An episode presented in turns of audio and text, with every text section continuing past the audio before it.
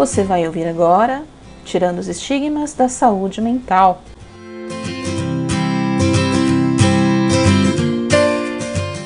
Olá, bom dia, boa tarde ou boa noite, não sei que horas você está me ouvindo.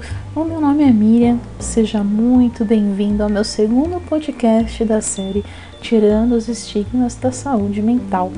Hoje nós vamos conversar um pouco mais sobre a Política Nacional de Saúde Mental. Então, sem mais demoras, coloca aí o seu fone de ouvido e vamos conversar um pouquinho. No podcast passado eu trouxe até vocês alguns dos temas mais importantes sobre a saúde mental. Focamos bastante, focamos bastante na história e nas barbaridades que aconteciam naquela época.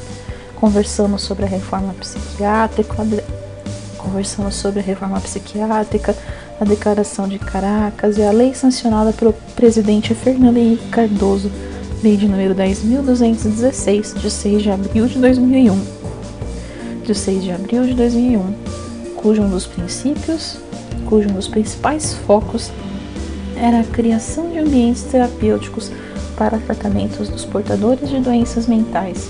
E é aqui então que começamos a nossa conversa. Só relembrando alguns pontos da reforma psiquiátrica, era uma reestruturação do atendimento dos pacientes de saúde mental, que garante acesso da população aos serviços e o respeito aos seus direitos e à sua liberdade. Amparada pela lei que conversamos, de número 10.216 de 2001, foi esta uma das maiores conquistas dessa luta social que durou longos 12 anos. Tem um grande significado na mudança do modelo de tratamento, que até então levava em consideração o tratamento do físico, acreditando que era uma patologia orgânica, usando todos aqueles métodos brutais que eu trouxe um pouquinho para vocês no outro podcast. É a mudança do modelo de tratamento. Ao invés de isolamento nos manicômios e nos hospitais psiquiátricos, a reforma psiquiátrica ela prega o convívio em sociedade e com a família e comunidade.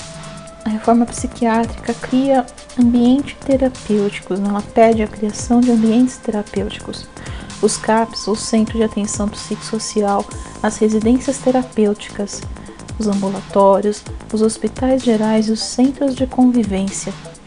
Quando se faz necessária a internação daquele paciente que está um pouquinho mais agitado, né, elas são feitas ou em hospitais gerais ou em CAPs 24 horas. Hospitais psiquiátricos de grande porte e os leitos psiquiátricos eles começam a ser gradativamente substituídos fortalecendo então a rede extra-hospitalar. Os CAPs, para quem não sabe, existem tanto para adultos quanto para crianças. Não sei se você já viu algum na sua cidade, mas esses centros não têm aparência nenhuma de hospital, nem aparência nem ligação com o ambiente hospitalar. Que a ideia é justamente o oposto, é acabar com, com os hospitais psiquiátricos e com o estigma que foi criado em torno do, do, do doente mental. Na verdade, são casas né, onde, dependendo da gravidade ou do estado do portador da doença mental, ele pode ficar abrigado por no máximo 14 dias. Isso tanto no CAPS 3 AD quanto no CAPS 3. Mas nossa, o que, que é isso? CAPS AD? Sim, CAPS AD significa CAPS álcool e drogas. Até então eu não tinha falado para vocês, mas também existe tratamento gratuito de qualidade para aquele cara que usa álcool ou drogas e que quer sair. Ou então ele pode passar o dia inteiro no CAPS 1, onde ele vai ficar das 8 da manhã até as 17, 18 horas e vai participar de várias atividades com diversos profissionais. O atendimento nesses locais é realizado por uma equipe multiprofissional, composta de enfermeiros, técnicos de enfermagem, ah, médicos psiquiatras, psicólogos, assistentes sociais e terapeutas ocupacionais, além do educador físico, e esse paciente, então, ele vai participar de grupos terapêuticos, de assembleias, inclusive a assembleia do conselho gestor que o SUS prega.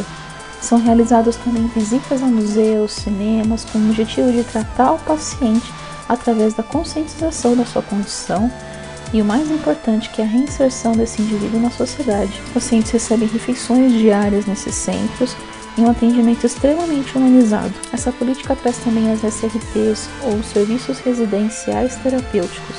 As residências terapêuticas, elas vêm com a força da desinstitucionalização promovida pela reforma psiquiátrica e junto com programas como De Volta para Casa e a reestruturação dos hospitais psiquiátricos. Além de hoje em dia os leitos psiquiátricos nos hospitais estarem diminuindo, as residências terapêuticas elas vêm como uma alternativa para aqueles pacientes que não, não conseguem mais se inserir na sociedade pela gravidade da sua doença ou para aquele paciente que ficou internado por muito tempo, que ficou esquecido nos leitos, nos leitos desses hospitais, muitas vezes abandonado pela sua família. São então casas né, localizadas nas cidades, nos grandes centros urbanos, onde o número mínimo de moradores vai desde um ao máximo oito pessoas, contando também com o suporte profissional, a supervisão diária de cuidadores né, e do gerente daquela residência. Tive a oportunidade de conhecer duas residências terapêuticas localizadas em um bairro nobre de São Paulo e eu percebia a importância do cuidado correto para esse paciente. Né? Eles eram tratados como seres humanos que são, com respeito, com amor, com carinho. E além de ter aquele suporte que eles precisavam no CAPS, mínimo uma vez por semana, eram realizadas festinhas para eles de aniversário, eles iam um visitar o outro, né? visitas de familiares, era tudo feito com muito amor e carinho. As residências terapêuticas, então, elas são separadas, né? Em uma residência moram os meninos e em outra as meninas. As residências terapêuticas elas têm uma importância muito grande e elas vêm com origem. Né? A implementação delas se deu por origem da Segunda Conferência Nacional de Saúde Mental, que foi em dezembro de 1992, época que estava acontecendo todo aquele boom da reforma psiquiátrica. E não vamos esquecer, gente, das unidades psiquiátricas nos hospitais gerais, onde por mais que exista a realidade da redução de leitos, eles ainda existem. Inclusive também a implementação de uma política para usuários de álcool e drogas.